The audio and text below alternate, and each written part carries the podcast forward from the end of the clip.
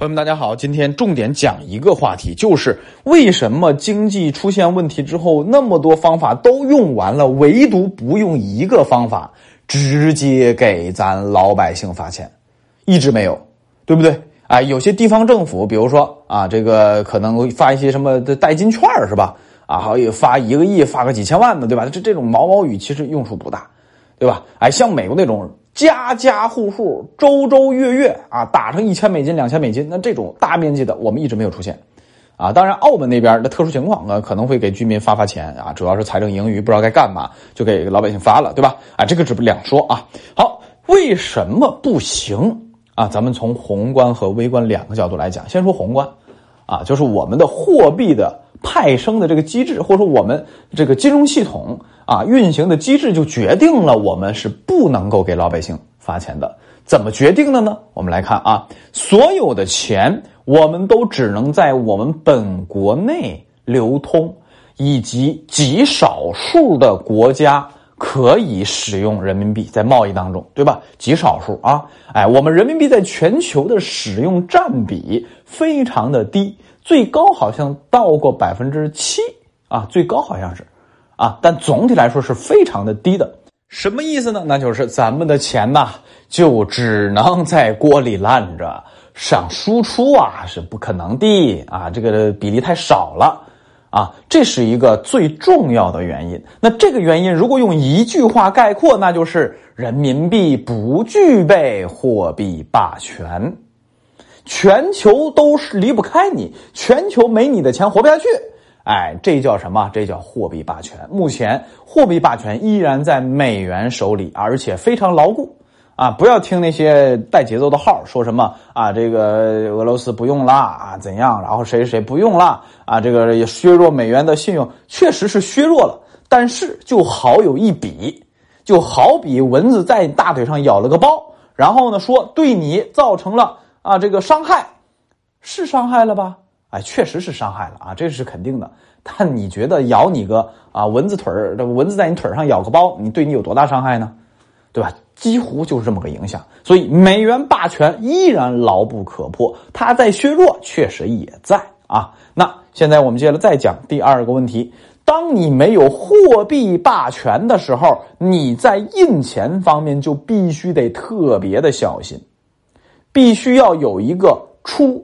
啊，就是你水出来以及收回来，这个必须要怎样？必须有一个完整的逻辑。这时候我们要举例举例日本，日本已经宽松几十年了，为什么它还能宽松？但注意，日本的宽松是建立在没有通胀的基础上的，它甚至还在干嘛？还在通缩呢？是在这个基础上，它可以持续印钞、印钞、印钞。但即便如此，它的钱出和进就是。把钱放出来和把钱收回来，它是一个逻辑可洽的，即中央政府印钱，第二高税收可以补回来，啊，这是一方面。另一方面，中央政府印出来钱，即便是税收没有收回来，也可以怎样？也可以沉淀在居民手里，不进行流通。说白了，就是它的 M 二和货币流通速度不够快，是建立在这种基础之上的。而我们，我跟你讲。啊，我们的货币流通速度是非常的快的，啊，这就涉及到货币的流通以及 M 二的一些基础哲学了。我们的钱是通过央行给商业银行，商业银行挑选有信用的人或者企业或者说部门吧，把他们再借出来。啊，这里边讲到的一个要点就是我们的间接融资实在是占比太高了，说白了都是通过银行融资的。我们的直接融资、股市融资，啊，太少了，占比只有百分之十几，都通过银行借钱。那么银行是干嘛的？银行就是一边吸收存款一边放贷款的这么个部门，就是倒腾钱的这么一个二道贩子。你老跟银行存款借钱，存款借钱，他就一直在银行这里循环，一块变七块，就是这么来的。我们的快的货币流通速度以及我们高货币乘数就是这么来的。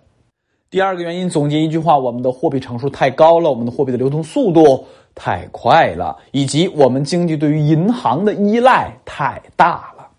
啊，当然别的原因也有啊。我这个最重要两个因素就在这儿啊。呃，说的多了，再给他总结一下啊。第一个重要原因就是我们的钱没有货币霸权，只能自己用。第二个原因就是我们自己的货币流通速度或者货币乘数太高了，这就导致在宏观或者在制度上决定了我们不能直接给老百姓发钱。可能大家听到这儿还没懂，那直接发钱跟这有啥关系？好，接下来我们就模拟一下，如果直接发钱，你就能懂了。如果是直接发钱，央行直接把。基础货币发到你的手里，白给啊！注意是白给啊！为什么是央行？因为只有央行能够扛住这个负债啊！普通商业银行人家是要赚钱的啊，把钱白给你，他不就破产了吗？他破产了，央行不得救吗？反过来不是还得是央行掏钱吗？救这个家银行对吧？所以索性咱就让央行把钱给你就行了，对吧？哎，这个要明白啊！在发钱过程当中，必须要由央行直接给你。好，央行直接给你的钱是什么钱？基础货币，给你一块钱，当你去花起来，隔了一段时间，比如说隔了半年或者隔了一年，你手里这当初拿的这一块钱，在社会当中可是起到了七八块钱的作用，而钱也确实是增加了七八块钱，啊，这就是刚才我讲的货币乘数太高了，啊，好，接下来我们就模拟一下。把钱给你了，你会发现中国有十四亿人，啊，如果一人给一块钱，你会发现等于没给。好，咱们就给一千块，也等于没给，对不对？你说你多给你一千块钱有用吗？你能干嘛？买点菜呗，对吧？比如说上海的老百姓现在菜价特别贵，一千块钱啊，你就买个一个月的菜都不见得够用啊，两周的菜吧。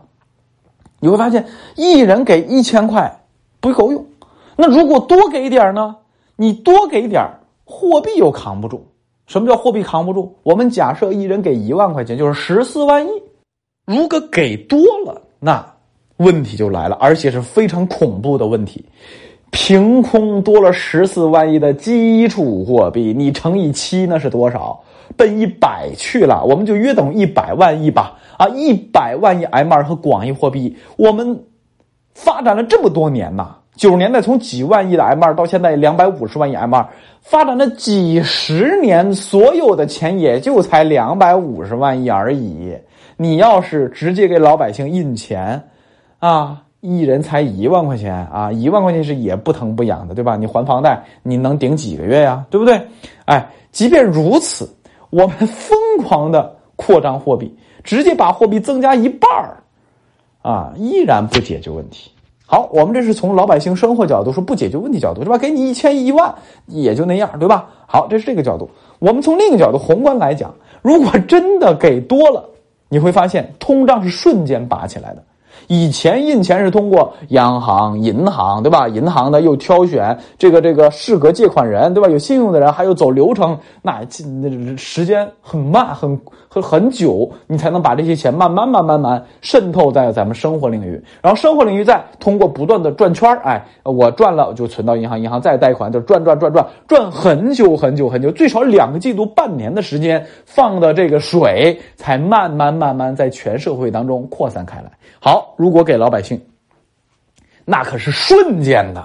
为什么？老百姓拿钱就花呀，拿钱就花，就算你不花，存上去也是瞬间给商业银行带来什么？带来它可贷款的余额，就是存款多了嘛，对吧？瞬间的，啊，都是瞬间的开始在这个经济体里边干嘛？扩散开来，所以它对于物价和通胀的影响是非常快的。而曾经我讲过一件事情，那。通胀如果比较高，持续时间比较长，实质上跟什么有关？跟什么是一样的？跟经济危机是一样的。它同样是打击、毁灭财富的，对不对？哎，所以你会发现，即便是直接模拟把钱给老百姓，你会发现，要么短时间增长的速度，货币的速度太快，通胀扛不住啊；要么就怎样啊；要么就是钱给了也没用啊，给少了也没用。对吧？几千几万的的几几千块钱，一万块钱都不够用，但实质上乘以十四亿这个基数，你会发现很恐怖，对吧？所以这个东西我们再提炼一下，那就是我们个体人数以及货币乘数都太高了。我们有十四亿人呐，那货币乘数还有七呀，我不知道是不是世界上最高的，反正比美国高，高太多了，啊，这也决定了我们不能给老百姓直接发钱，所以接下来我们在看货币政策或者说看经济出现问题的时候，我们的工具箱里能出的牌剩下什么呢？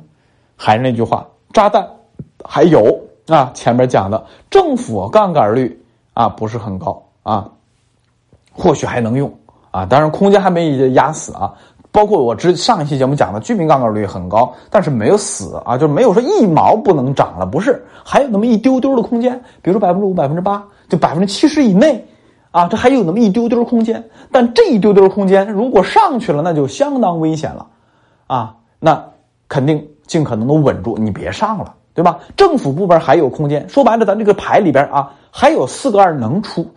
就像上期节目讲的，虽然你手里还握着四个二呢，就是财政政策还能再多借点钱，政府多借点钱给大家，哎，再打一针，哈 哈呃，再打一针爽的，对吧？但是你还有三五六八呢，都是小牌，所以你四个二不能一把扔下去，这是我们自己未来还有外围的挑战，美国人还在给你施压呢，然后疫情这个东西还不知道在什么时候解决呢，然后。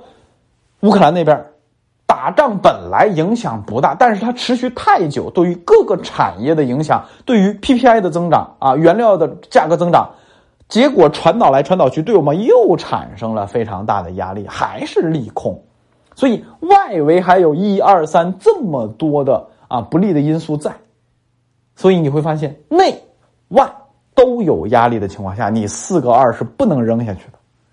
啊，能拆着出，把牌管住就不错了。你拆一个二扔下去，能挺一会儿啊？那两家让你回个牌，让你回个牌就不错了。怕的是什么？怕的是咱扔一个二下去，管不住牌。比如说现在，啊，从去年十月份、十一月份紧急开会，然后宽松货币、宽松财政啊，刺激政策呃刺刺激经济啊，这么多牌打完之后，就相当于扔了一个二吧。啊，如果能管住，比如说咱们三四月份啊，数据转好，房地产数据转好，各方面转好，也也还好，我觉得这已经相当不错了。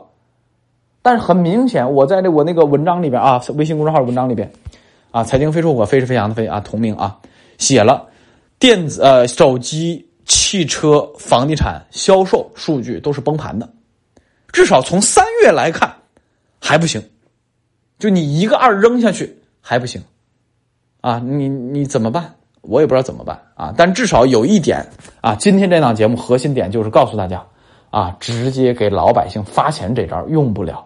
啊，偶尔的地方政府财政盈余的地方给你发点优惠券、消费券，啊，或者说给你点消费卡，发个几千万、发一个亿、俩亿的，就是这种不疼不痒的可能会出现，啊，但也仅限于那些财政盈余、经济发达的地方政府，对吧？啊，你不可能那些啊，这公务员发工资都难，卖地都卖不出去的地方，你你还给来什么消费刺激？你怎么可能呢？是不是？好啊，这今天呢就是一个科普文章啊，科普节目，告诉大家给老百姓发钱的一些问题啊，或者说无法实施的一些啊，这个掣肘在哪儿？行，先说到这儿吧。啊，近期呢，我在上海一直在疫情最严重的中心，感受到了病毒的恐怖能力，同时也要永远保持着信心。啊，这个和大家一起坚持着奋斗下去。还是那句话啊，时代虽然变难了，但是咱们个人依然有机会，只是变难了而已。如果你的命时代给你了更难的模式，你只需要更用心、更努力、更拼，也就罢了，对吧？哎，还是那句话，加油，保持进步。